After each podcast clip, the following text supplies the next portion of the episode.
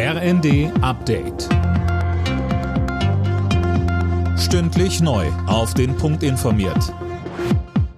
Ich bin Dirk Jostes. Guten Morgen. Energiepauschale, Heizkostenzuschuss für Menschen mit geringem Einkommen und 9-Euro-Ticket. Ab heute gibt's mehrere Entlastungen für die Bürgerinnen und Bürger. Auch der Tankrabatt greift ab heute. Den bezeichnete der Präsident des IFO-Instituts Clemens Fußt als ziemlichen Quatsch. Er sagt im ZDF, wir müssen alle Öl sparen, Benzin sparen. Da geben wir aber das Signal, dass man eher mehr verbraucht. Und da muss man sagen, Haushalte mit hohen Einkommen, die haben große Autos, die fahren mehr und verbrauchen viel mehr Benzin als Haushalte mit niedrigen Einkommen, die die Entlastung eher brauchen. Das heißt, Tankrabatt ist Umverteilung von unten nach oben. Das geplante Sondervermögen für die Bundeswehr ist heute Thema in zwei Bundestagsausschüssen.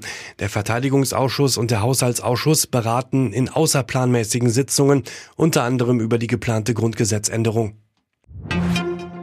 Millionen Mieter in Deutschland müssen sich darauf einstellen, deutlich mehr für ihre Wohnung auszugeben.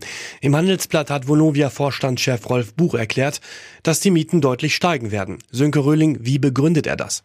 Er begründet das mit der hohen Inflation. Wenn die dauerhaft bei 4% liegt, dann müssen auch die Mieten dementsprechend steigen. Sonst würden viele Vermieter in ernsthafte Schwierigkeiten geraten, so Buch. Das gilt also nicht nur für Vonovia, sondern in seinen Augen auch vor allem für private Vermieter, die steigende Kosten decken müssen.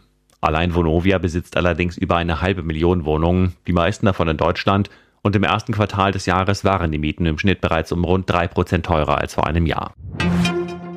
Über das Pfingstwochenende brauchen Autofahrer viel Geduld. Der ADAC rechnet auf den Autobahnen mit langen Staus. Die Reiselust der Deutschen dürfte nach Einschätzung des Clubs wieder so hoch sein wie vor Corona. Alle Nachrichten auf rnd.de